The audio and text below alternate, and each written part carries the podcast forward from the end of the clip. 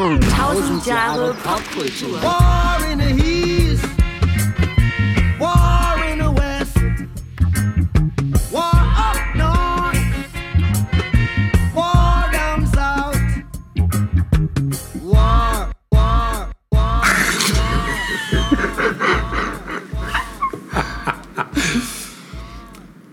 Einen wunderschönen guten Tag und herzlich willkommen zu Tausend Jahre Pop! Kultur.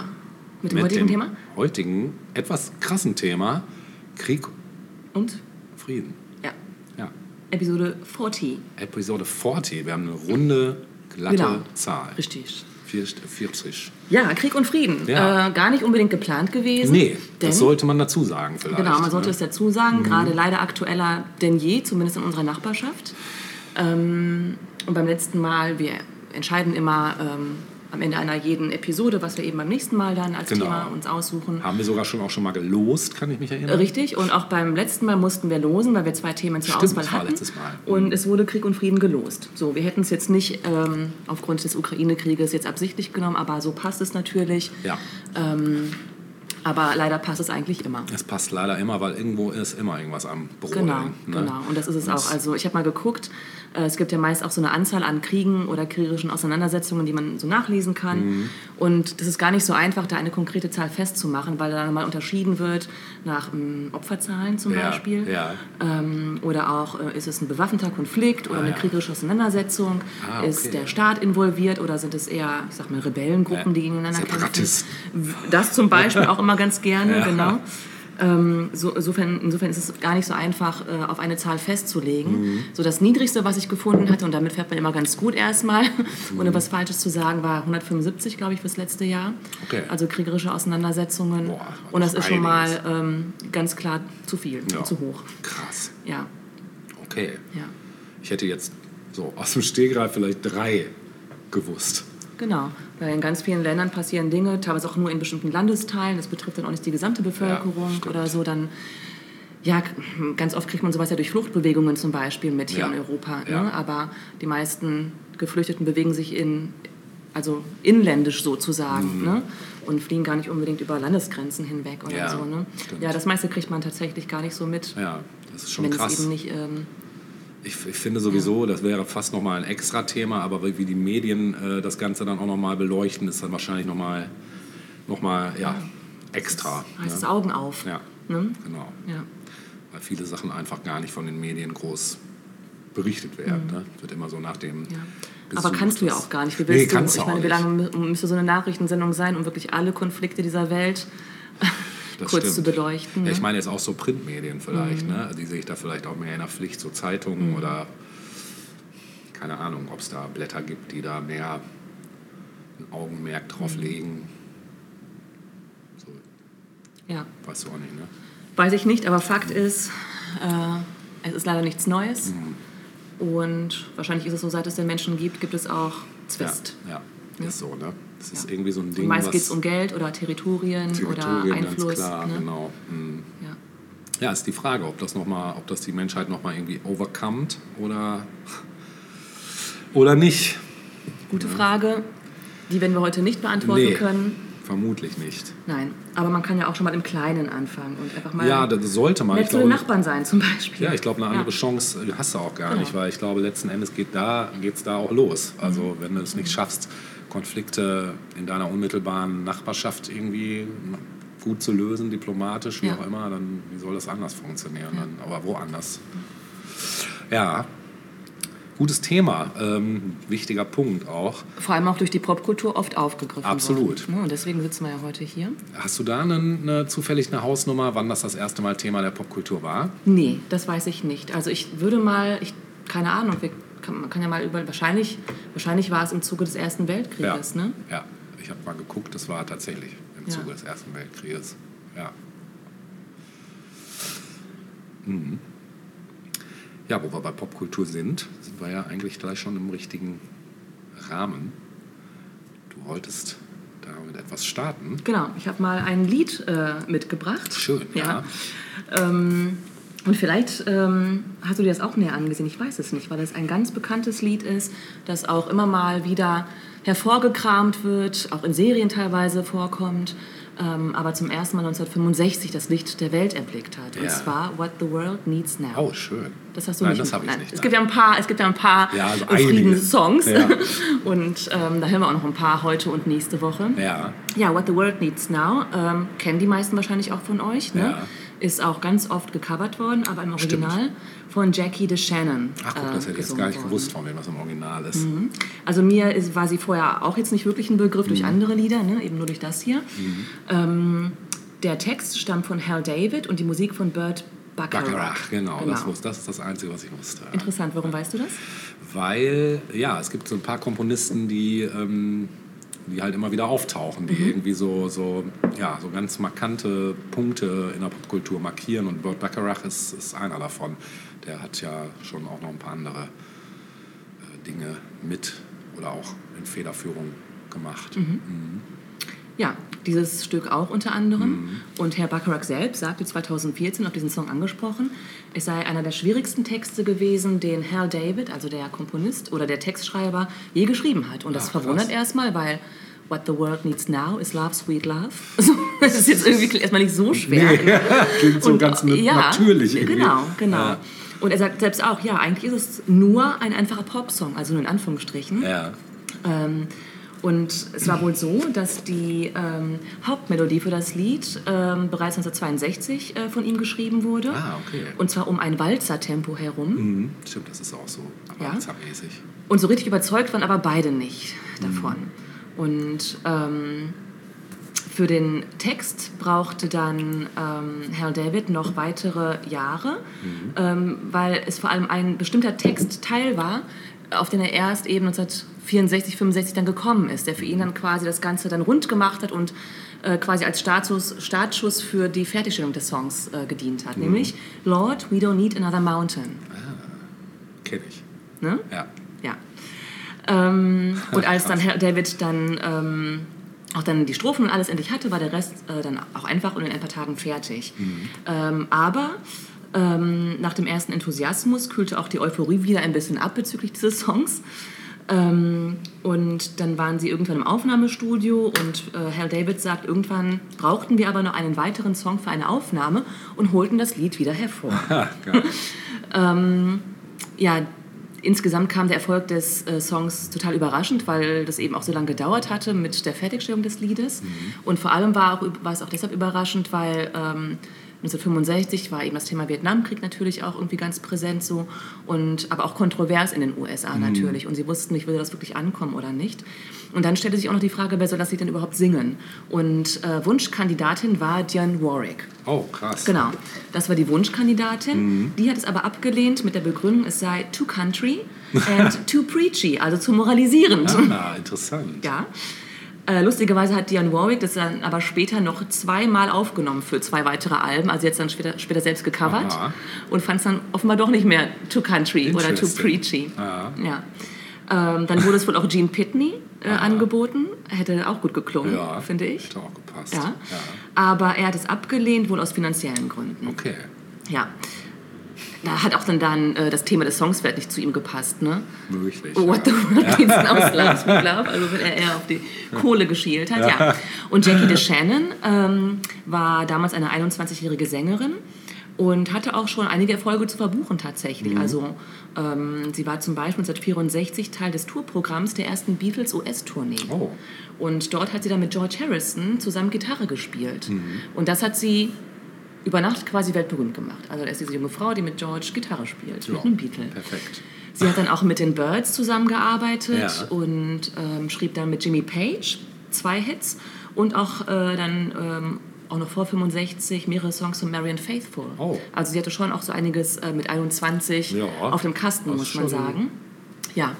Äh, Im März 65 wurde das Lied dann aufgenommen und es kam tatsächlich zur richtigen Zeit. Also wir hatten gerade zuvor, zwei Jahre zuvor, das Attentat auf JFK, ne? äh, Angst vor einem Nuklearkrieg, Ja. Vietnam, Rassismus sowieso. Ja. Und es ähm, ja, hat auch einfach einen Nerv getroffen, vor Mhm. allem bei jungen Menschen damals. Ne? Und das, ähm, ja, die Stärke dieses Songs ist einfach, dass es ein sehr einfaches Lied ist mit einer starken Message. Mhm. Ist es. Und Davon überzeugen wir uns jetzt nochmal. Würde ich sagen, ne? Das lassen wir jetzt mal Richtig. euch zukommen und ihr könnt das mal schön sacken lassen. Genau. Jackie DeShannon mit What the World Needs Now.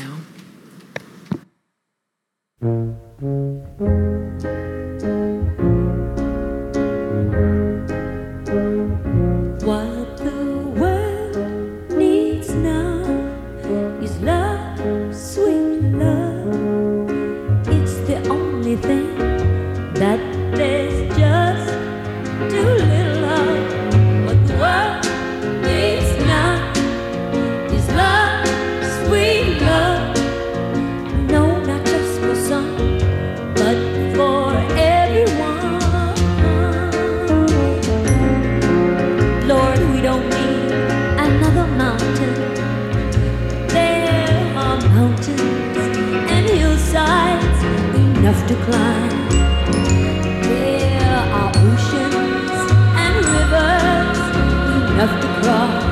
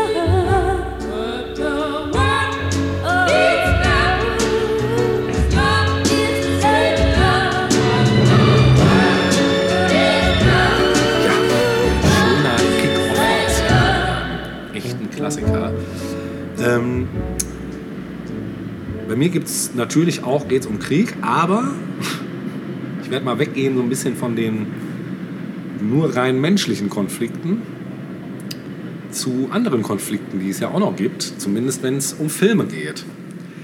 Dann haben wir ja schnell das Thema, dass äh, nicht nur unbedingt Menschen miteinander in Kriegssituationen kommen könnten, sondern auch Außerirdische. Und ich komme jetzt zu einem richtigen Klassiker aus dem Jahre 1951. Einer meiner persönlichen Science-Fiction Meisterwerke. Gibt es auch ein Remake von, war auch gut. Ich rede aber jetzt vom Original. Und zwar The Day the Earth Stood Still. Der Tag, an dem die Erde stillstand. Ja, das ist Schande über dich. ich kann den, ich habe den auf DVD, ich kann dir den gerne mal ausleihen. Sehr, sehr sehenswert. Ähm, ja, ist ein- natürlich ein Schwarz-Weiß-Film, aber was heißt, so natürlich ist das gar nicht mehr 51, ne? Aber ist ein Schwarz-Weiß-Film und die Regie führte Robert Wise. Den kennen wir.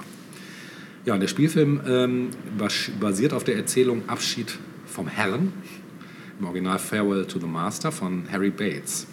Und äh, ja, wie ich eben schon sagte, zählt er zu den Klassikern seines Genres. Man muss sagen, es ist ein Ausnahmefilm, vor allen Dingen, wenn man die tiefere Message des Ganzen betrachtet. Zu der kommen wir gleich aber erst. Also kurz was zur Story. Mal abgesehen davon, absoluter Pflicht-Guck-Tipp, vor allen Dingen die alte Version, würde ich sagen.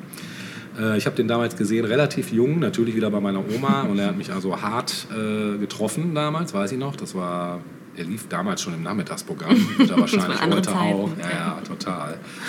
Äh, Ein außerirdisches Flugobjekt landet in Washington DC und wird von der Armee eingekreist. Und aus dem Raumschiff steigt ein Mann im Raumanzug und äh, beteuert, in Frieden zu kommen. Und dennoch wird er von einem nervösen Soldaten angeschossen, als er aus seinem Raumanzug einen Gegenstand hervorholen möchte, den er als Geschenk für den Präsidenten der Vereinigten Staaten mitgebracht hatte. Daraufhin aber entsteigt ein riesiger Roboter namens Gord dem Raumschiff und atomisiert mit einem laserähnlichen Strahl auf äh, alle auf ihn gerichteten Gewehre, Panzer und Artilleriegeschütze der Streitkräfte, ohne jedoch die, die diese Waffen ähm, tragen, zu verletzen. Also keiner wird irgendwie verletzt, es ist einfach plötzlich nichts mehr an Waffen und Kriegsspielzeug da.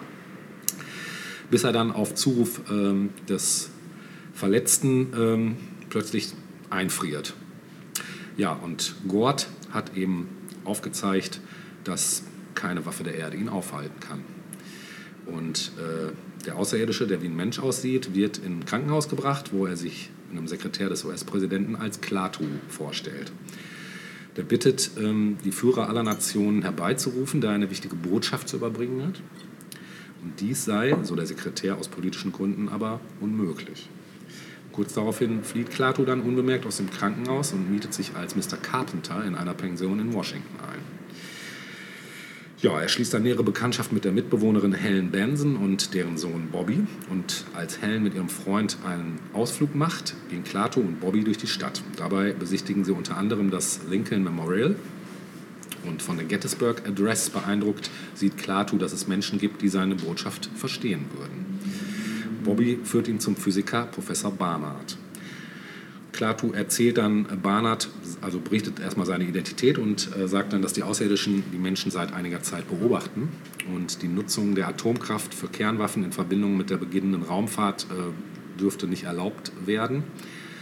Barnard ist dann bereit, ein Treffen hochrangiger Wissenschaftler zu organisieren und empfiehlt Klaatu, den Menschen eine harmlose, aber eindrucksvolle Demonstration der außerirdischen Macht zu geben. Am nächsten Tag stoppen für alle, äh, stoppen für eine halbe Stunde alle nicht lebenswichtigen elektrischen. Ja, am nächsten Tag stoppen dann für eine halbe Stunde alle nicht lebenswichtigen elektrischen Geräte.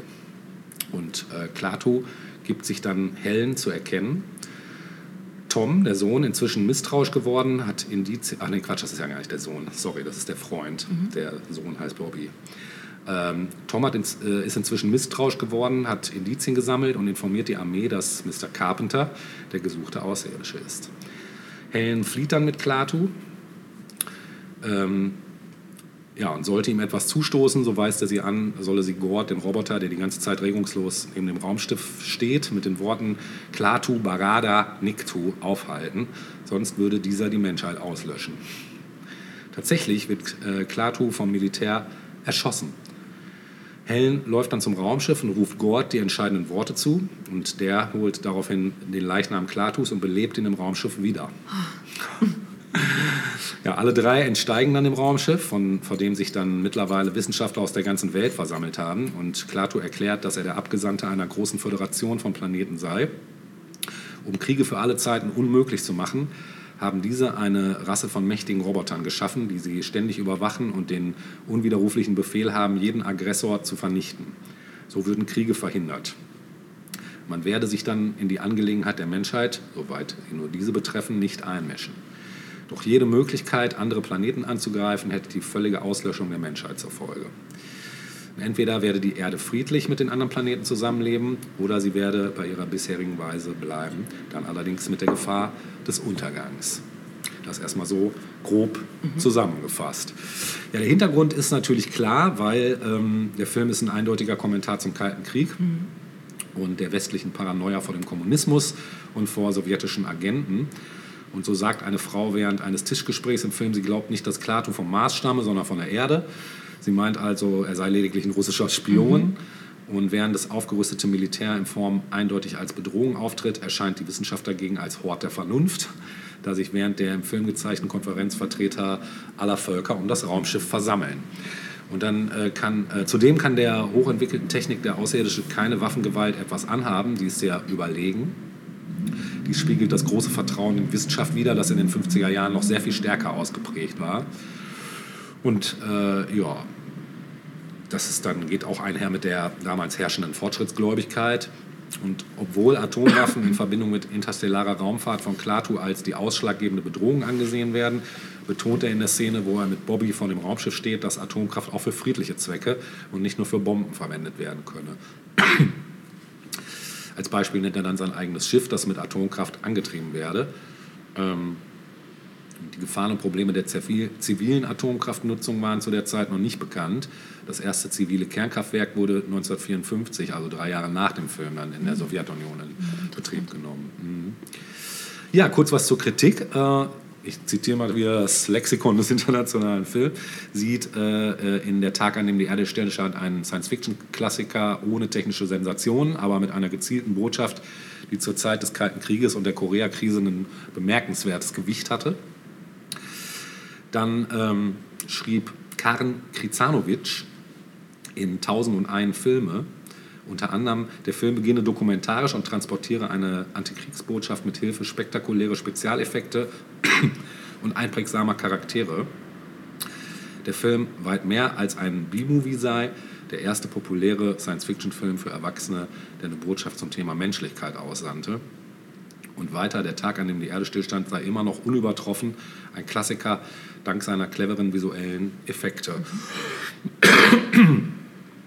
ähm, ja, der Science-Fiction-Kenner John Clute schrieb, äh, schrieb 1995, die Reputation von The Day the Earth Stood Still nimmt mit den Jahren zu und keiner, der ihn 1951 gesehen hat, hat ihn vergessen und er ist immer noch der Film, den man mit Nostalgie und Furcht noch einmal ansieht.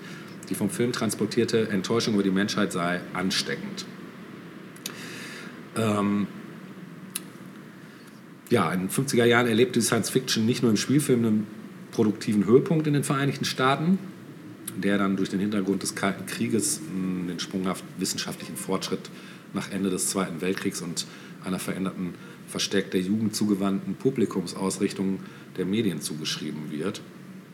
Neben einer Reihe von Filmen, die mit so einer Bedrohung durch die Wissenschaft, beispielsweise in Mutationsfilmen, so wie Tarantula, äh, spielen, sticht dann in der Periode des amerikanischen Films vor allem eine große Anzahl von erfolgreichen Invasionsfilmen hervor. Und in diesem Film werden die Bis USA... heute eigentlich, Ja, ne? bis heute, ja. Und in diesem Film werden die USA äh, und die gesamte Welt von der Auslöschung durch einen technisch überlegenen außerirdischen Aggressor bedroht. Auch interessant, weil es ja in den USA nie eine Invasion gegeben hat. Nee. Das ist die ewige Ja, Furcht ja, irgendwie. Ne? Wenn sie es einmal schon. erlebt haben, war es das mit diesem, mit diesem Thema wahrscheinlich. Ne? Wahrscheinlich, ja. Zum visuellen Stil wollte ich noch was sagen. Ähm, denn neben ästhetischen Anleihen in der Lichtdramaturgie beim Film Noir sticht besonders die halbdokumentarische Inszenierung des Films heraus. Und äh, die Einbindung von bekannten Fernsehreportern in die Spielhandlung sollte die Glaubwürdigkeit Ach, ja des cool. Films Mhm. steigern. Ein Aspekt, auf den Wise besonders bei seinen Science-Fiction-Filmen großen Wert legte. Diese, so Wise, sollten so glaubhaft und realistisch wie möglich wirken. Und Wise versuche immer alles, um den Zuschauer dazu zu bringen, das zu glauben, was er auf der Leinwand sieht. Weil sich nur dann der Zuschauer auf die Geschichte einlasse und an ihr teilnehme. Wise setzt, um die Bedeutung des weltumspannenden Ereignisses zu visualisieren, Fernsehmonitore als Träger der ja, Informationen ein. Dabei setzt er die Fernsehbilder filmisch in einer teilweise virtuosen inneren Montage um. Ein Vorgriff auf die Anfang der 50er längst noch nicht voll ausgeprägte Allmacht des Fernsehens in der weltweiten Kommunikation. Ja, die Botschaft ist recht deutlich. Der Aufruf zur Beendigung der Kriege und insbesondere zur Vernichtung der Kernwaffen. Weiss erläutert dazu, der ganze Zweck des Films war, dass Klaatu am Ende seine Warnung aussprechen konnte. Die Botschaft des Films ist mir sehr wichtig. In seiner Warnung vor atomarer Kriegsführung war der Film zu seiner Zeit richtungsweisend. Mir gefiel die Tatsache, dass es ein Science-Fiction-Film war, aber einer, der auf der Erde spielte und nicht nur wieder eine Reise zum Mond zum Thema hatte. So hatten wir die Gelegenheit, ein paar sehr wichtige Themen anzusprechen.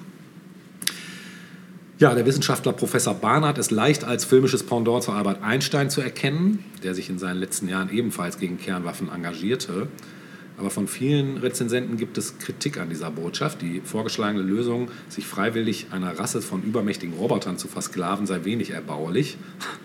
Die absolute Kontrolle durch Roboter erscheine zumindest als erstaunliche und bemerkenswerte Zukunftsvision und gemahnt an das für den Kalten Krieg gültige Gleichgewicht des Schreckens. Ja, Klaatu behauptet im Film, die Menschen müssten auf keine Freiheit verzichten, außer auf die, unvernünftig zu handeln. Darauf könnte man allerdings fragen, wer bestimmt, was unvernünftig ist. Und so vereinfache der Film die komplexe Problematik von Krieg und Frieden im atomaren Zeitalter doch sehr. Und äh, Regisseur Weiss hat zugegeben, dass diese Probleme im Film ausgeblendet werden. Die grundsätzliche Botschaft, Kriege zu beenden, sei aber weiterhin richtig und das wichtigste Element des Films, wobei dessen vereinfachte Darstellung äh, auch als Manko des Films gesehen wird. Der Film, der schwer an der Last seiner Friedensbotschaft zu tragen hat, leide unter dem appellativen Charakter. Ja, Kurzgeschichte und Film weisen so viele Unterschiede auf, dass von der Verfilmung im eigentlichen Sinn keine Rede sein kann. Zwar bestehen da schon Verbindungen, Gestalten, Handlungen, vor allem die Grundaussage sind im Film jedoch stark geändert. So spielt etwa die Erzählung in der Zukunft. Der Roboter heißt Gnut und ist nicht von maschinenartiger Gestalt, sondern gleicht einer metallenen Statue eines nur mit einem Lendenschurz bekleideten Menschen. Es gibt keinerlei Bezug zur atomaren Bedrohung oder Kriegsneigung. Klaatu mischt sich nicht unter die Menschen und dergleichen mehr. Auch die überraschende Schlusswendung der Kurzgeschichte wird im Film noch angedeutet. Ja, jetzt noch was kurz zur Wirkung, weil das ist ja auch nochmal wichtig. Also einige Werke in der popkulturellen Kultur haben natürlich darauf Bezug genommen, also ganz viel, um genau zu sein. Ich habe jetzt auch nur mal so ein paar rausgegriffen. So zeigt zum Beispiel das Schallplattencover von Ringo Starrs Album Goodnight Vienna eine nachgestellte Szene des Films mit Star an der Stelle Klatus. Und die kanadische Progressive Rock Band Klaatu wählte ihren Namen nach der Hauptfigur des Films und bezog sich mit dem Liedtitel Calling Occupants of Interplanetary Craft als Coverversion ein internationaler Hit für die Carpenters, ebenfalls direkt auf den Film. Eine Anspielung auf den Film und seinen Hauptdarsteller ist auch im Eröffnungslied Science Fiction Double Feature der Horror, Rocky Horror Picture Show zu finden. Der Satz Klaatu Barada Nikto, mit dem die Erde vor der sofortigen Zerstörung gerettet wird, entwickelte sich zu einer oft zitierten Phrase in der Filmgeschichte. Der Satz kommt etwa in den Science-Fiction-Film Tron und Unheimliche Begegnung der dritten Art vor und fällt ebenso in den Filmen Small Soldiers, Shadows in the Sun und in der Horrorkomödie Armee der Finsternis mh, und der 1 Live-Comedy Satan er- erhält den Satz eine besonders prominente Bedeutung als aufgesagte Zauberformel. Ja, die Rückkehr der Jedi-Ritter, also dem dritten Teil der ursprünglichen Krieg der Sterne-Saga, verlieh George Lucas drei Palastwochen, äh, Palastwachen Jabba the Hutts, die auch auf der Reise zum äh, Salak mit dabei sind, jeweils die Namen Klaatu, Barada und Nikto. Und der englische Originaltitel des Films wurde in abgeänderter Form als Titel von Film- und Fernsehproduktionen benutzt. So trägt eine Folge aus der dritten Staffel der Serie Futurama den Titel The, Earth, the, the Day the Earth Stood Stupid. die Anspielung wird auch im deutschen Titel Der Tag, an dem die Erde verdummte, beibehalten. Ähm, genau, natürlich gibt es noch in den Simpsons Anspielungen und sonstige Geschichten. Achso, der Film Mars Attacks ist auch eine, als direkte Persiflage äh, zu verstehen teilweise, genau. Auszeichnung hat er natürlich auch gekriegt. 52 bei den Golden Globes als bester die Völkerverständigung fördernder Film ausgezeichnet und für die beste Filmmusik nominiert. Gab es damals noch als Preis, ne? Heute. Ist auch interessant, ne? Ja, ähm, Neuverfilmung gab es mit Keanu Reeves im Jahre 2008. Ähm, auch sehenswert, definitiv. Natürlich mega Effekthascherei. Äh, ein bisschen zu, zu viel meiner Meinung nach, aber ähm, sonst durchaus gut gelungen, kann man sagen. Aber man sollte definitiv erst die alte Version gucken. Ähm, ja, ich möchte natürlich noch einen Song spielen. Und ich dachte mir, da es hier um die Menschheit geht, im Groben und ihre Konflikte, spielen wir doch auch Menschheit von Nene Sherry. Manchild. Viel Spaß damit.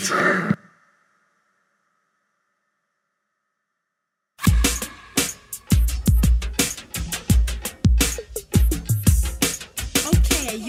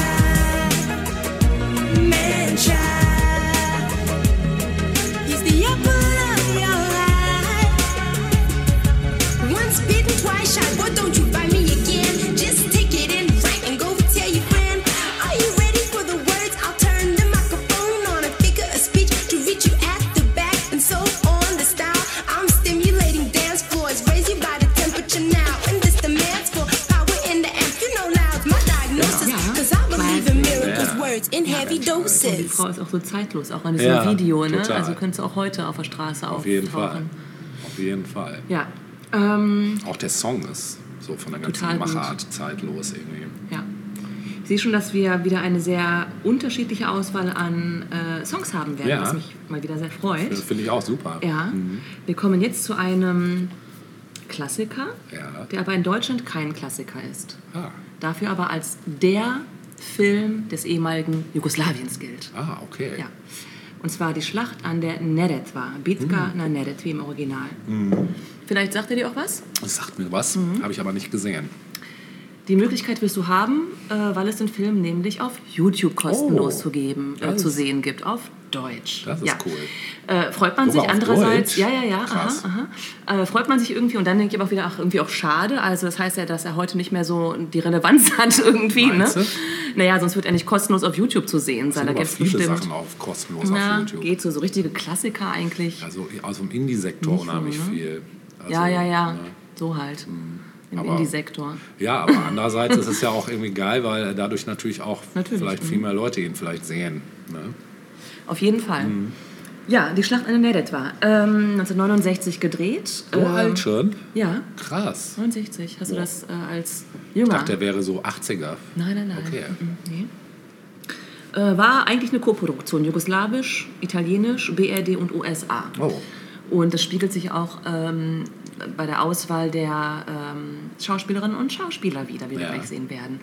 Ähm, eigentlich gilt es aber als der Jugo-Film schlechthin, muss Ja. man sagen. Äh, Regie führte Veljko Bulajic und äh, für das Drehbuch waren die Brüder Stevan und Veljko Bulajic, ich glaube, es sind Brüder, äh, zuständig.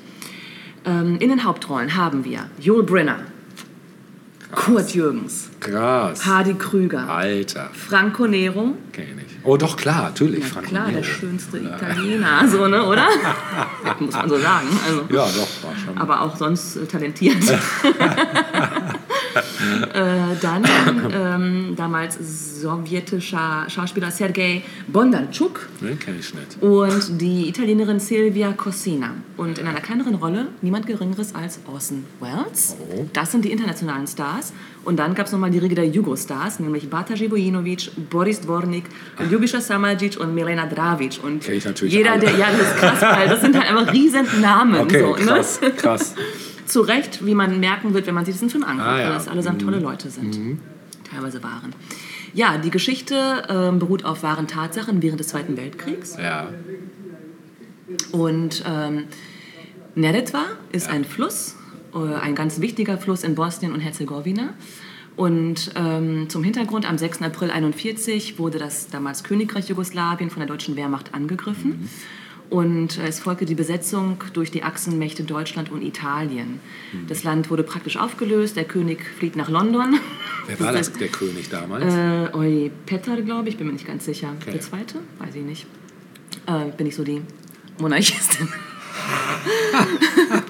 Aber weißt du was, ich glaube, dass Catherine von Ochsenberg, kennst du die noch? Catherine Ochsenberg? Ach, so, äh, doch, die Schauspielerin. Ja, ich glaube, die war irgendwie Nichte, Enkelin. Ja, ja, ich ja glaube, krass. irgendwie, irgendwie eine Beziehung hatte sie zum, zum Könighaus. Ja, ja. Boah, den Namen hatte ich echt. Die war, wo war die bei Dallas oder Denver Clan oder so? Ne? ja. ja. ja. ja. Da sind wir wieder bei der Popkultur. Das kann ich mir merken. ja, also das Land wurde ne, aufgelöst und König flieht, wie das Könige so zu tun pflegen. ähm, bis auf die Queen, ne? Ja, die die damals ja nicht. Thron ist, Nee. als sie noch Princess war. Nee. auf Auf ihrem. Thron schön Hm? warm gesessen.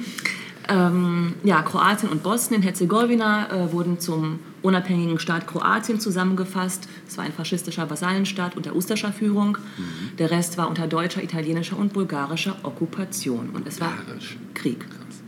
Ja, es war Krieg. Und wir hatten ähm, im Prinzip vier Kriegsparteien auf diesem ähm, Gebiet, nämlich einmal die Partisanen, also kommunistische Widerstandskämpfer unter der Führung von Josip Broz Tito. Die kämpften äh, ohne großartig Waffen zu Beginn zu haben, muss man dazu sagen, gegen eine Übermacht von Deutschen und Italienern, aber eben auch gegen die Ustascher und Wie hast du das denn gemacht, komplett ohne Waffen? Naja, man erbeutete sich zum Beispiel und irgendwann kamen die dann auch von den Alliierten, als die geschnallt haben, okay, Ah, okay. das sind keine dreckigen Kommunisten-Schweine, sondern die haben da irgendwie ein hehres Ziel so Ja, vor Augen. okay. Ne? Ja, ähm, gut, kommen wir zum Film zurück. Also das ist so die Ausgangssituation. Wir befinden uns quasi, ja, wir befinden uns mitten im Krieg, also es ist 43, 1943. Und die Partisanen haben inzwischen größere Gebiete befreit ähm, was dazu führt, dass Hitler die völlige Zerschlagung der Partisanen befiehlt. Und ähm, in diesem Moment sind die Partisanen an der Neretva von allen Feinden eingekesselt. Das ist die Hauptsituation. Und in den ersten zehn Minuten des Films lernen wir auch schon die verschiedenen Gruppen äh, und Hauptpersonen dieses Films kennen. Wir haben zum einen die Deutschen, unter anderem durch Kurt Jürgens und Hardy Krüger, grandios dargestellt. Also man hätte da keine zwei besseren finden können. Hardy Krüger ist doch gerade erst verstorben, Ja, leider. Ne? Mhm. Ja, ähm, man sieht also, wie diese Deutschen da vor der Karte stehen. Das ist irgendwie auch immer so in jedem Film, stehen die vor einer Karte. Das ist ein bisschen wie so unser gemeinsamer. Freund. Und das, ja genau. Ja. Steht auch gerne vor. Genau, das stimmt. Das stimmt. ja. ähm, und wie sie Hitlers Plan besprechen. Die Partisanen sollen nämlich von den Deutschen über die Brücke über die Neretva gedrängt werden. Denn auf der anderen Seite stehen die Chetniks, die Königstreuen. Und somit werden die Partisanen quasi vernichtet. Ja, genau, eingekesselt und vernichtet. Dann haben wir einen erneuten Szenen- oder einen Szenenwechsel. Wir sehen eine kleine Stadt in Jugoslawien. Partisanen feiern dort einen Etappensieg. Und wir lernen die erwachsenen Geschwister und Kämpfer Novak, Danica und Vuko kennen. Dann gibt es da noch den Sprengstoffspezialisten, den Kommandanten Vlado, gespielt von Yul Brenner, ein ganz cooler Charakter. Danicas Freund Ivan, die Sanitäterin Nada und ein, einige andere Figuren. Und dann gibt es nochmal einen weiteren Szenenwechsel. Da sehen wir dann die italienische Seite, nämlich den Italiener Capitano Rossi. Der unterhält sich mit seinem Sergeant und man bemerkt in diesem Gespräch, äh, dass er vorsichtiges Verständnis äh, für den Widerstand der jugoslawischen Partisanen zeigt, was ja eigentlich ein No-Go ist. Ne? Stimmt. Ja, sie erhalten, also die Italiener erhalten den Befehl, in die Stadt Prosor aufzubrechen, weil es dort dann eben auch einen, einen äh, Kampf geben soll. Es ähm, wird dann ein deutscher Luftangriff gezeigt, es finden Kämpfe statt zwischen Deutschen und Partisanen und ähm, es entstehen herbe Verluste auf Seiten der Partisanen. Sie müssen sich zurückziehen, weil die Wehrmacht zu mächtig ist. So, und man überlegt jetzt, wie, ja, wie gehen wir jetzt weiter vor. Ja. Der Plan ist es, dass der Fluss, die Neretva, überquert werden soll Richtung Osten. Und zwar nicht nur äh, tun das die ähm, kräftigen Partisanen und Partisaninnen, sondern alle Verwundeten und Typhuskranken sollen mit und auf keinen Fall zurückbleiben, obwohl es die Aktion massiv erschweren wird. Ja, Tito befiehlt zunächst Italiener, äh, die Italiener, die Prosor besetzt haben, anzugreifen.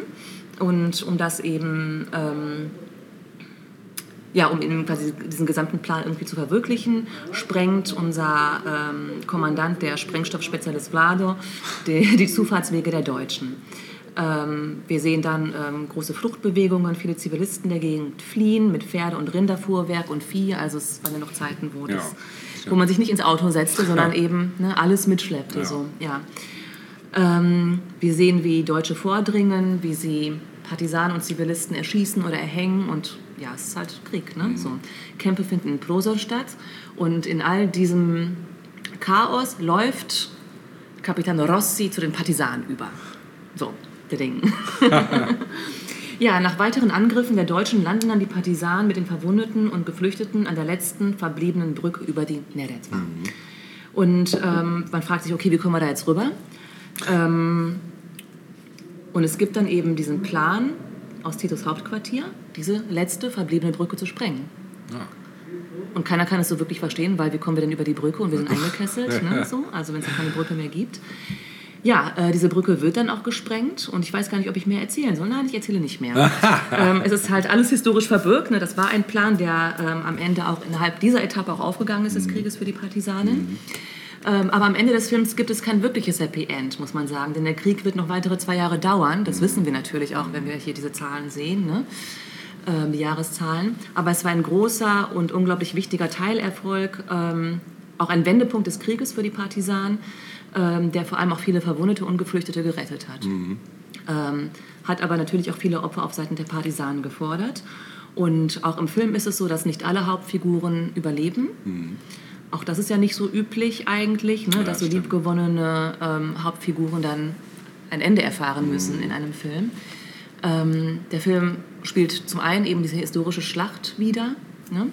ähm, zeigt aber, und das ist, finde ich, so das große Plus dieses Films, äh, die Menschen dahinter. Es finden eben auch viele Charaktere hier Raum, sich zu entwickeln. Ähm, und es wird ganz deutlich auch gezeigt, was für ein Leid Krieg über Menschen bringt. Ja, und das ist ja eigentlich immer auch Hauptziel eines Kriegsfilms, Ja. der dann eher Antikriegsfilm vielleicht auch wird. Ne? Die äh, Produktion selbst war die teuerste Produktion im ehemaligen Jugoslawien. Okay. Die, äh, der Film hat eine Oscar-Nominierung erhalten als bester fremdsprachiger Film. Die Dreharbeiten selbst äh, zogen sich über 16 Monate. Okay. Allein 10.000 Statisten gab es. Unter anderem Wehrdienstleistende der jugoslawischen Volksarmee wurden eingesetzt Oh, und waren Statisten. Ja, klar, 10.000, so musste man irgendwie auch stemmen können. Ne? Ähm, vier Dörfer und eine Burg wurden konstruiert und dann für den Film wieder zerstört. Und interessant ist auch, dass das Filmplakat von niemand Geringerem als Pablo Picasso Oh, entworfen wurde. heftig. Ja, wie kam es dazu? Man äh, hat sich an ihn gewandt und der wollte sich den Film zuerst angucken, hat das getan und hat ihn für gut befunden und hat dann eben seine Zusage gegeben, ja, er würde das wohl machen. Ähm, er wollte aber statt Geld lieber zwölf Flaschen des besten jugoslawischen Weines haben. Geil. Und der Regisseur hat ihm dann äh, was zusammengestellt, äh, also Weine aus Dalmatien, Serbien und Mazedonien. Cool. Ja. Das ist ja auch geil. Das ist schön, ne? Ja. Genau. Ja, es ist ein absoluter Classic äh, für Jugoslawien gewesen. Es ist aber unabhängig davon ein äh, absolut großartiger Kriegsfilm, Mhm. finde ich, der sehr zu empfehlen ist. Ähm, wie gesagt, kostenlos auf YouTube verlinken wir natürlich, müsst ihr gar nicht groß suchen. Ja, super. Schaut in der Linkliste nach unten. Und ähm, ähm, die äh, Musik, die ich mir rausgesucht habe, ähm, ist ein Lied, das ganz am Ende des Filmes tatsächlich auch gesungen wird. Ja. Ähm, das Stück, ähm, um das es geht, ist ein altes Partisanenlied sozusagen, das da entstanden ist und das später durch eine ähm, Chorgruppe aus jungen Frauen von der Neretva äh, häufig intoniert wurde. Ähm, die Gruppe nennt sich Djevojke sa Neretve, also das heißt so viel wie die jungen Frauen von der Neretva und haben halt so, war halt so ein kleiner Chor, klein im Sinne von ähm, einige Frauen, die das halt gemacht haben. Und diese Aufnahme würden wir uns jetzt gemeinsam anhören, des Cool. Stücks Stan Neretva. Viel Alles Spaß. klar, viel Spaß.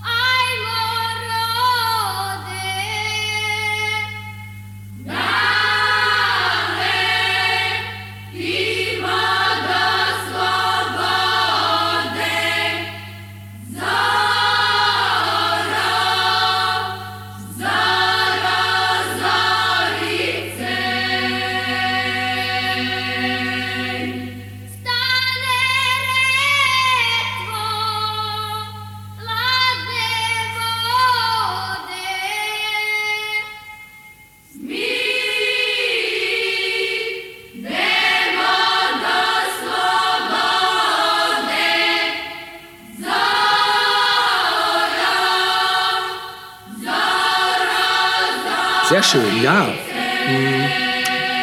Ich komme jetzt mal zu einem Song. Du hattest ja schon einen. Ich komme zu einem wahrscheinlich nicht so der typische Friedens- und Kriegs-, Antikriegssong, aber er ist es definitiv. Und er kommt von einer legendären US-amerikanischen Punkrock-Band, muss man wirklich sagen, die auch bestimmt noch mal bei irgendeiner Monumente-Episode von uns, die ich da bestimmt noch mal aufgreifen werde, weil die wollte ich letztes Mal schon aufgreifen, habe ich aber nicht, weil es dann irgendwie zeitlich nicht passte. Die werden noch kommen. Ihr kennt sie alle, denke ich, zumindest vom Namen. Die Rede ist von den toten Kennedys. Ja.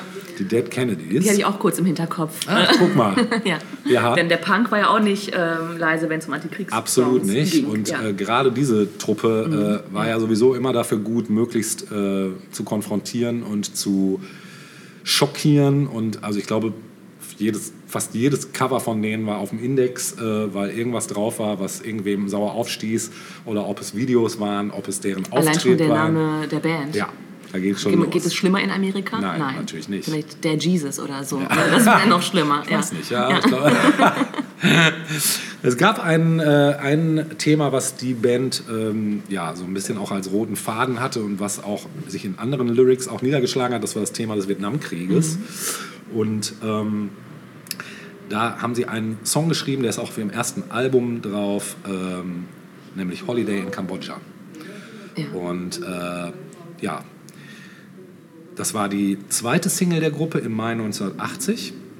Und ähm, da kommen wir auch gleich äh, zu dem Foto der Single, nämlich auf der Titelseite wurde vom Massaker an der äh, Tam Masat Universität in Thailand äh, aufgenommen und zeigt einen Zuschauer, der mit einem Metallstuhl auf die erhängte Leiche eines Studentenprotestierenden einschlägt. Also Schlimmer geht's nicht. Nee, ne, also da ist Rage Against the Machine wahrscheinlich noch harmlos gegen mit ihrem brennenden Mönch.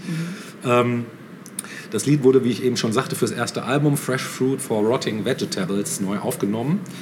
Und die Originalaufnahme des Songs sowie die B-Seite äh, sind auf dem Raritätenalbum Give Me Convenience or Give Me Death erhältlich.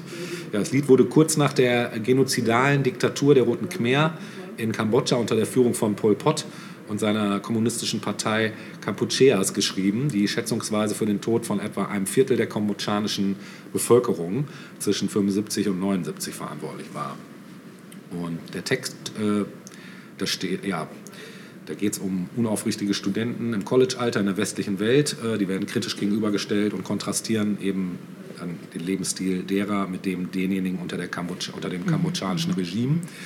Und ähm, das ist ziemlich auf die Fresse, würde ich jetzt mal sagen, ziemlich direkt, waren die Dead Kennedys eigentlich immer.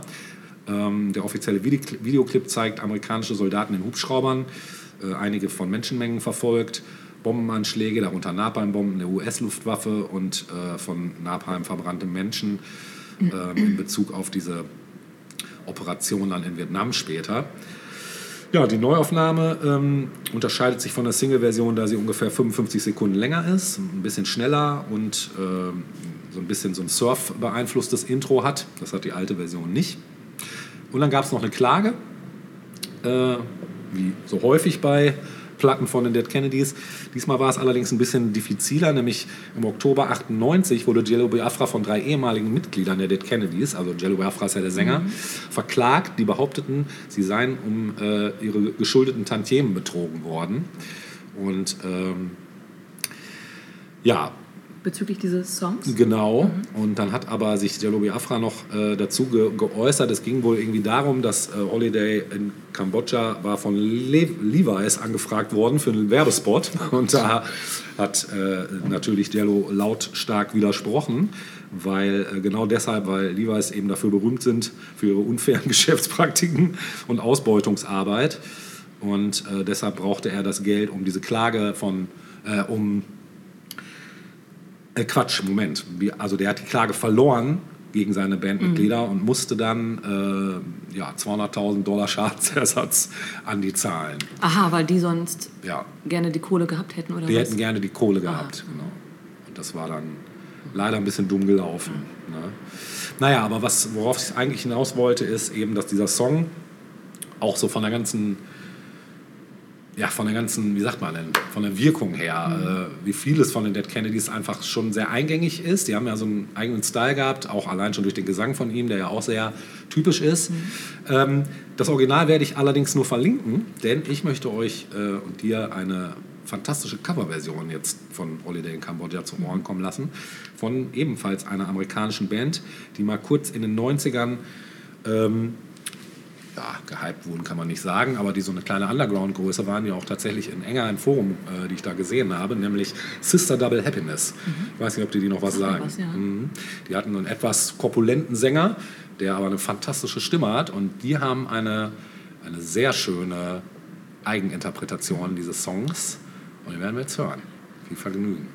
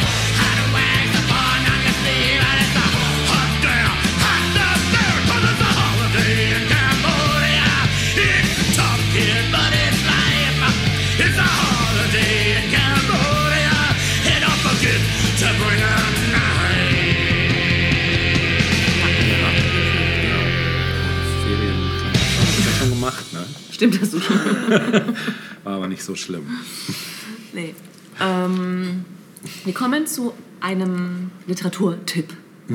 Ja.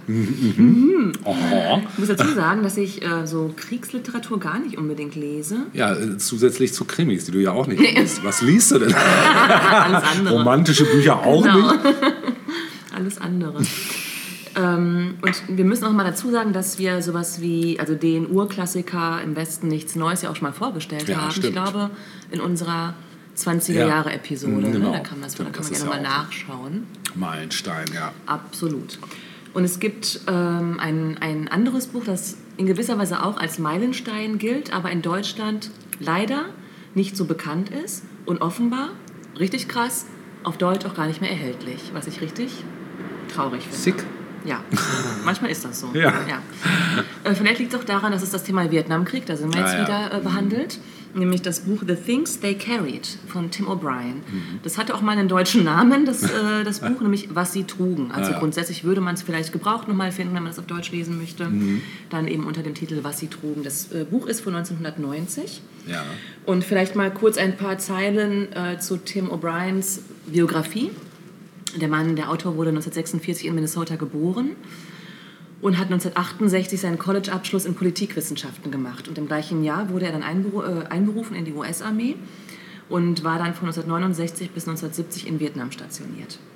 Nach seiner Rückkehr hat er sich in Harvard eingeschrieben und ein Praktikum bei der Washington Post gemacht und schon 1973 seinen ersten Roman über Vietnam veröffentlicht. Vietnam hat ihn so nie richtig losgelassen. Also ich glaube, er hat insgesamt drei Romane zu dem Thema geschrieben, unter anderem eben auch The Things They Carried.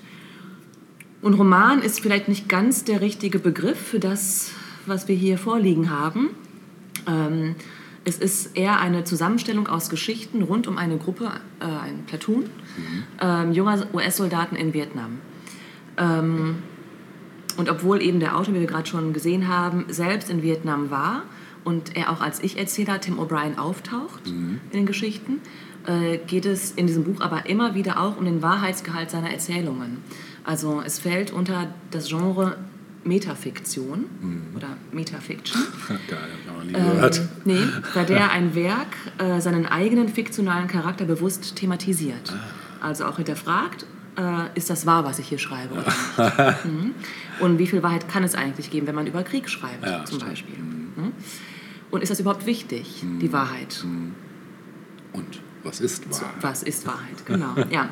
Äh, wir finden aber hier einige Hauptfiguren, und zwar äh, neben Tim O'Brien selbst die Personen Jimmy Cross, Henry Dobbins, Red Kiley, Mitchell Sanders, Norman Bauker und Kiowa. Und das sind so die Hauptjungs, die hier in diesem Platoon mit Tim O'Brien in Vietnam kämpfen. Das erste Kapitel trägt dann direkt auch den Namen des Buches, also The Things They Carried, und beschreibt, was jeder der Soldaten bei sich trägt. Es sind erst einmal vor allem Gegenstände, an denen sie hängen. Oft, weiß ich nicht, also der eine hat dann irgendwie das, äh, äh, einen Brief seiner Freundin aus den USA ständig bei sich. Ein anderer hat äh, die Strumpfhose seiner Freundin immer bei, als Glücksbringer, so beispielsweise etwas, an dem man sich festhalten kann. Ne? Und, ja, und dann gibt es aber auch Abstraktes, äh, wie Angst beispielsweise, die jemand immer mit sich mitschleppt oder ähm, Verantwortung, die jemand mehr als andere ständig mit sich mitschleppt oder so. Cool. Mhm. In den nächsten Kapiteln lernen wir dann die Figuren besser kennen, ihre Vorlieben und Eigenheiten, ähm, aber auch so Eigenschaften, die sie halt mit sich tragen als Freunde, aber auch als Soldaten vor Ort. Ne? Ähm, und dann kommen wir zu einem Kapitel, das den Titel trägt On the Rainy River. Und dort erzählt O'Brien, wie er, also rückblickend, wie er nach dem College einberufen wurde. Und die Zeit und die Frage, die er sich da gestellt hat, ob er nicht doch fliehen soll, das haben ja einige gemacht, nach Kanada äh, rüber äh, wechseln sozusagen, Äh, oder eben nicht. Und ähm, er macht sich dann aber doch auf äh, in, dieser, in dieser Kurzgeschichte und beschreibt eben, wie er dann zur kanadischen Grenze ähm, reist und dort auf einen älteren Mann trifft, der ihn gegen Arbeit bei sich wohnen lässt. Das heißt, wir sehen dann eben, er arbeitet dort den ganzen Tag und ähm, denkt aber immer wieder über diese Frage nach, setze ich rüber oder nicht ne, nach Kanada. Krieg, ja oder nein. Und ähm, dieser Alte gibt ihm dann aber unausgesprochen ähm, eine Möglichkeit, nach Kanada zu fliehen. Also er stellt ihm quasi ein Boot zur Verfügung, mit dem er dann über den Fluss und so weiter.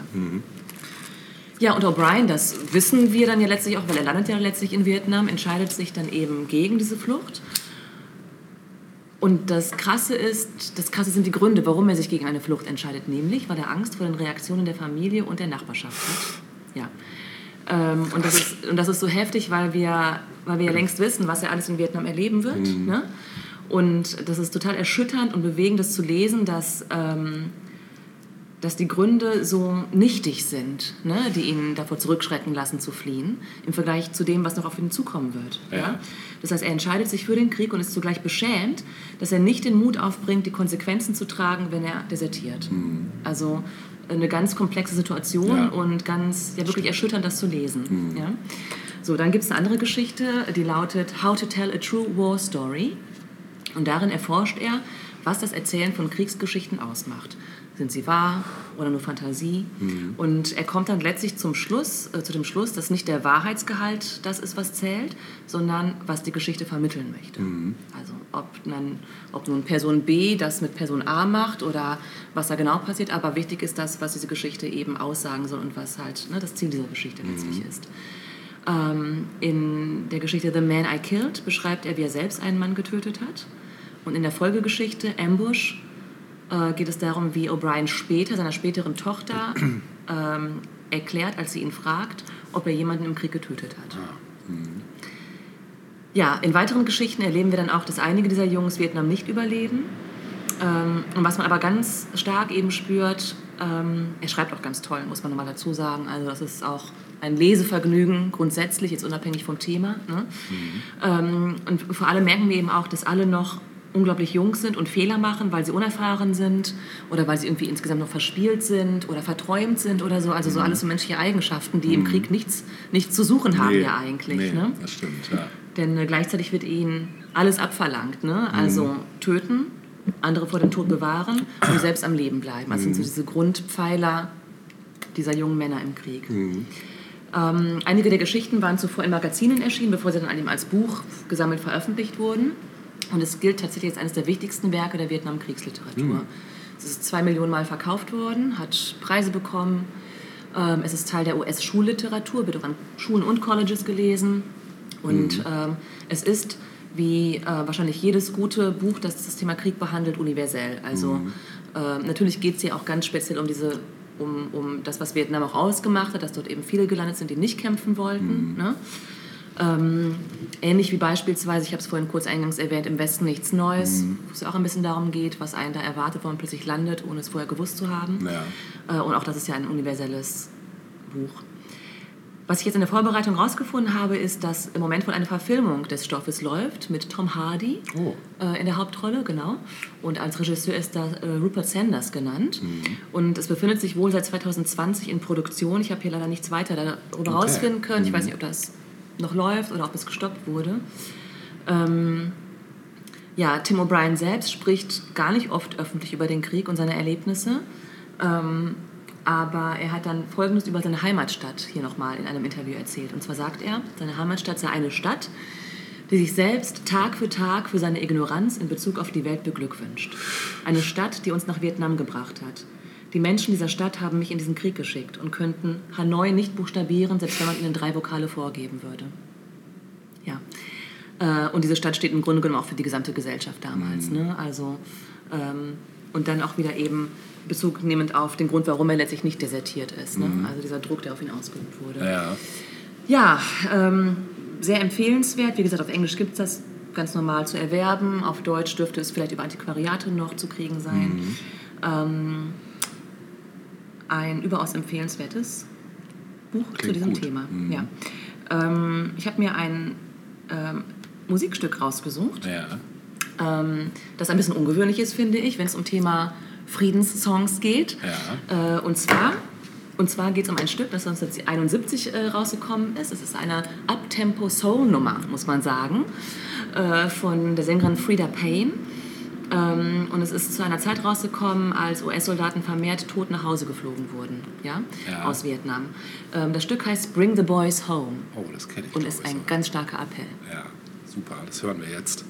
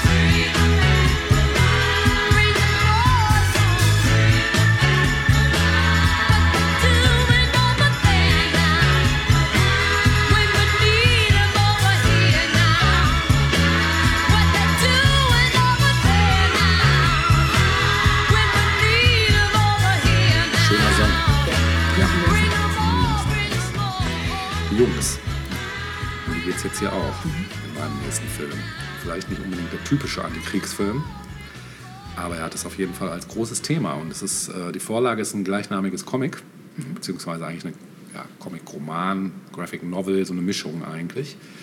Und daher kenne ich ihr die Geschichte auch. Und ähm, in Deutschland weiß ich gar nicht, ob es da so populär war, bevor der Film dann irgendwann kam. Der Film ist aus dem Jahr 2009, trägt den Titel Watchmen, die Wächter. Und ähm, vom Autor Alan Moore, der hat das Comic geschrieben, und den, der Zeichner Dave Gibbons. Und es ist eigentlich, man denkt immer, das wäre ein Superheldenfilm, ist es aber gar nicht, weil äh, Superheld ist, wenn überhaupt, von dieser Truppe nur einer, der übermenschliche Fähigkeiten hat. Der Rest ist eigentlich normale Menschen mit gepimpten Geschichten. So, also sei es durch irgendwelche Ausrüstungen, die sie tragen oder durch irgendwelche Dinge, die sie gebastelt haben, um sich selbst eben übermenschlich zu machen. Der Regisseur von dem Film ist Zack Snyder, den kennen wir auch. Also ist so, ne? kein No-Name. Äh, Das Ganze spielt in einer alternativen Welt. Ähm, Also man könnte sagen, Alternate Reality ist hier das Thema, weil äh, es so ein bisschen die Geschichte behandelt, als wenn sich Dinge anders entwickelt hätten in der Geschichte. Das kennen wir ja von Herrn Tarantino auch des Häufigeren. Das ist hier also auch der Fall und ähm, äußert sich dadurch äh, durch ein Auftreten der sogenannten Vigilanten, also sprich äh, Menschen, die das Gesetz in die Hand nehmen, unabhängig vom Staat, äh, den sogenannten Minutemen und später dann eben Watchmen, die aus den Minutemen hervorgehen. Und besonders deutlich ist der Unterschied durch die dritte bis fünfte Amtszeit von Richard Nixon als Präsident der Vereinigten Staaten von Amerika und dass die USA im Vietnamkrieg dank eben eines übermenschlichen Wesens der Watchmen auf ihrer Seite als Sieger hervorgegangen sind. Dadurch hat sich die Bedrohung durch einen nuklearen Weltuntergang aber erheblich zugespitzt.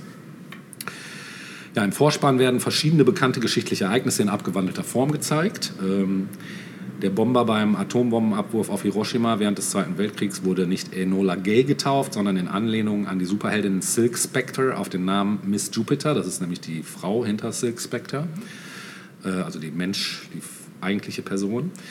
Die Krankenschwester auf dem berühmten Foto V- VJ Day in Times Square wird nicht von einem Matrosen geküsst, von, sondern von der lesbischen Superheldin Silhouette die später zusammen mit der Krankenschwester von einem Fanatiker in einem Hotelzimmer abgeschlachtet gefunden wird.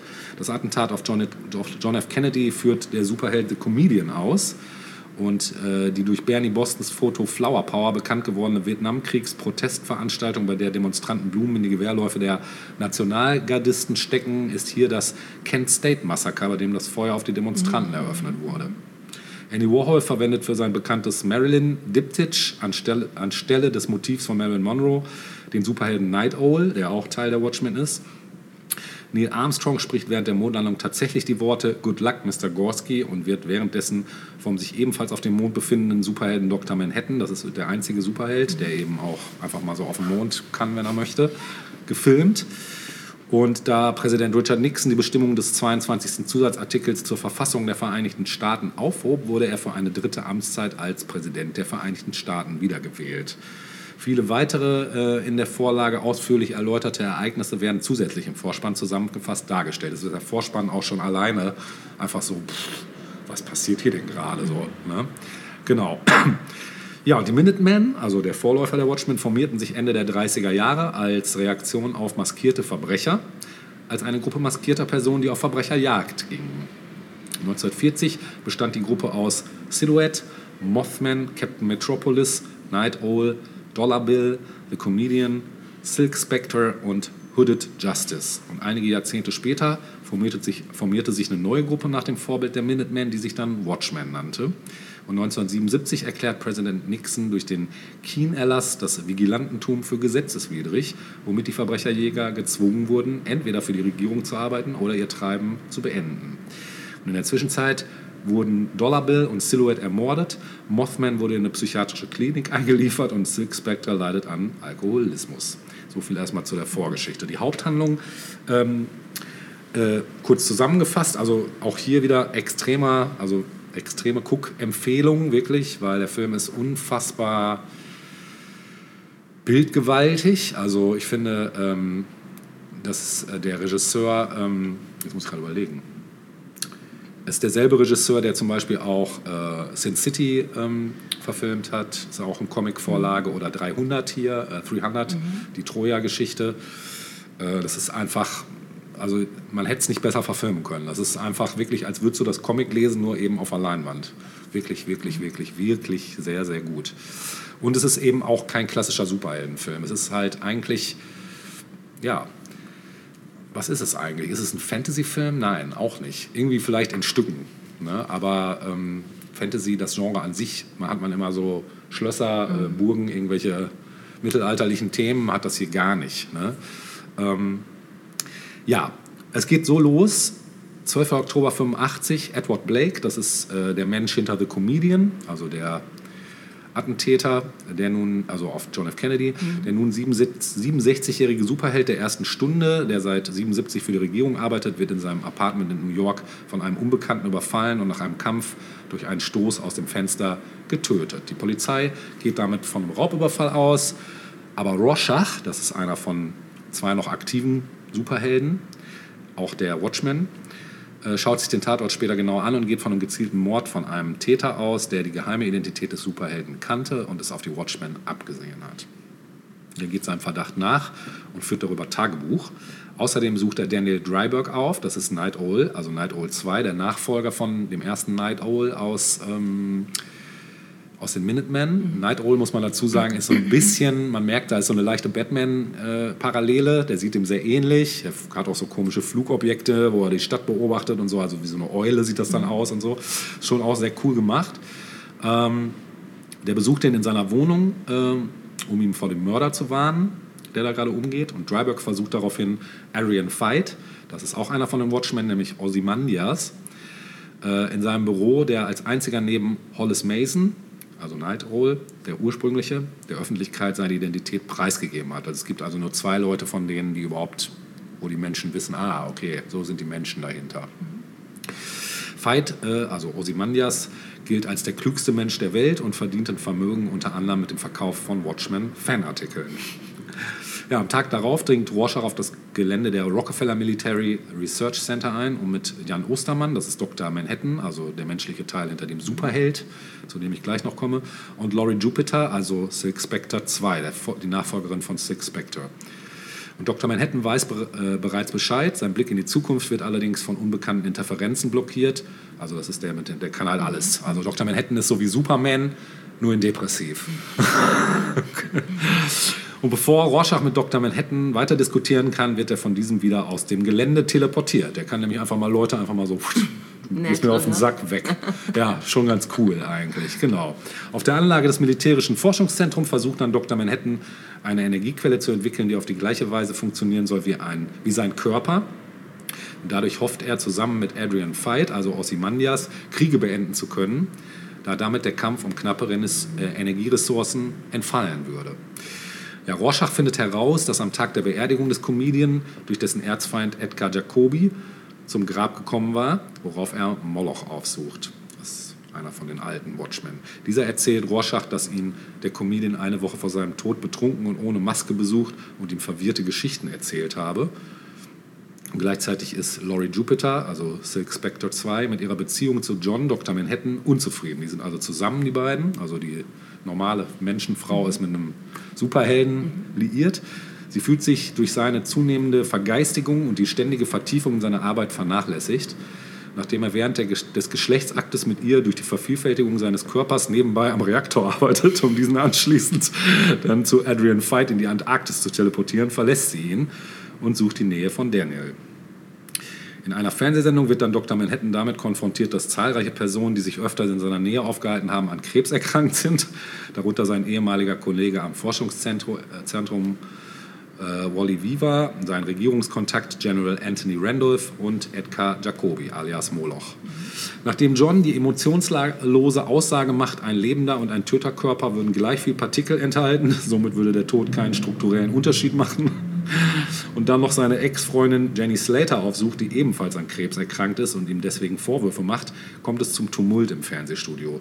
John teleportiert sich daraufhin auf den Mars und erinnert sich zurück, wie er als 30-Jähriger im Juli 59 in seine Physikerkollegin Jenny Slater verliebt war und einen Monat später der Unfall im Zentrum für intrinsische Feldforschung passierte, bei dem er Dr. Manhattan überhaupt wurde.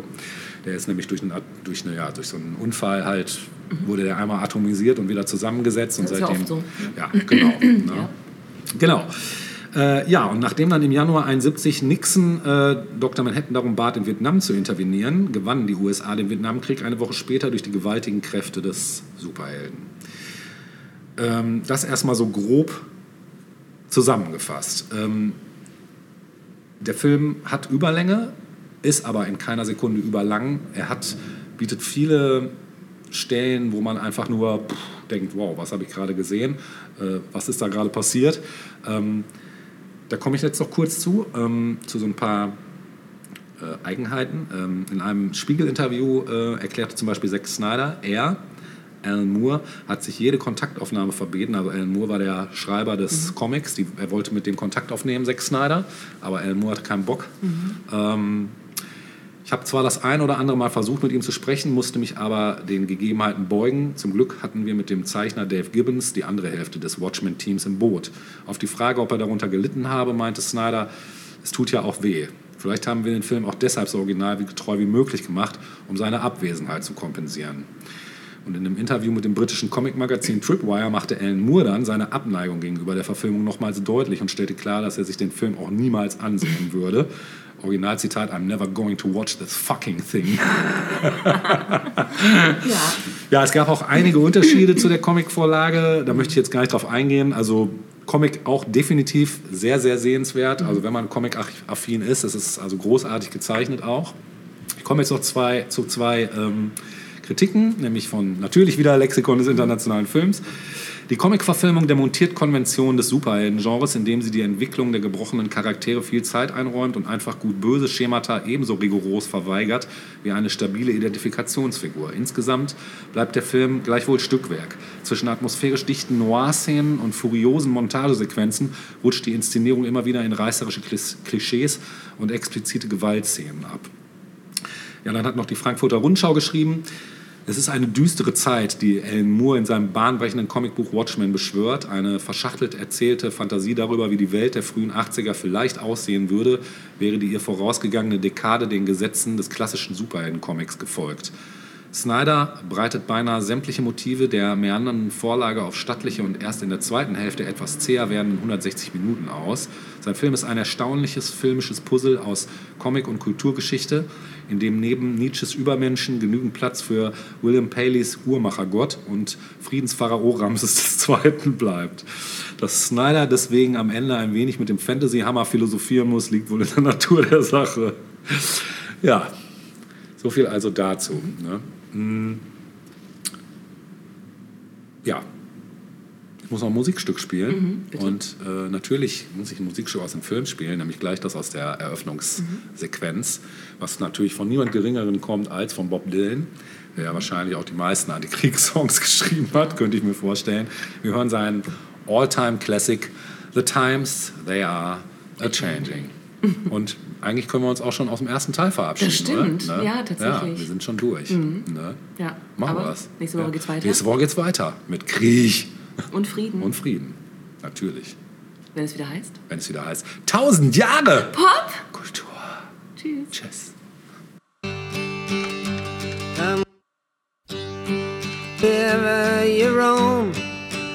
And admit that the waters around you have grown and accept it that soon you'll be drenched to the bone. If your time to you is worth saving, then you better start swimming or you'll sink like a stone. Or the times they are a changing.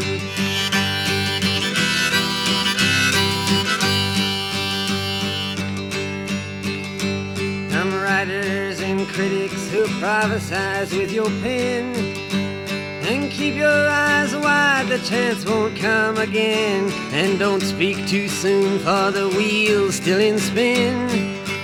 and there's no telling who that it's naming.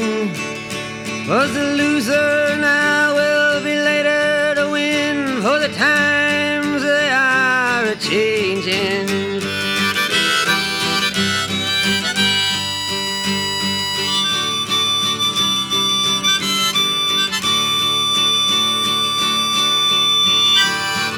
Senators, congressmen, please heed the call.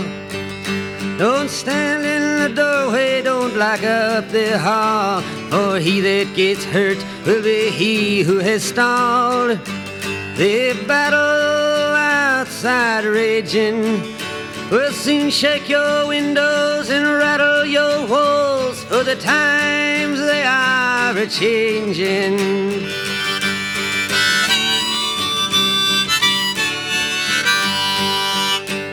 Mothers and fathers throughout the land. And don't criticize what you can't understand. Your sons and your daughters are beyond your command. Your old road is rapidly aging. Please get out of the new one if you can't lend your hand. For the times they are a changing.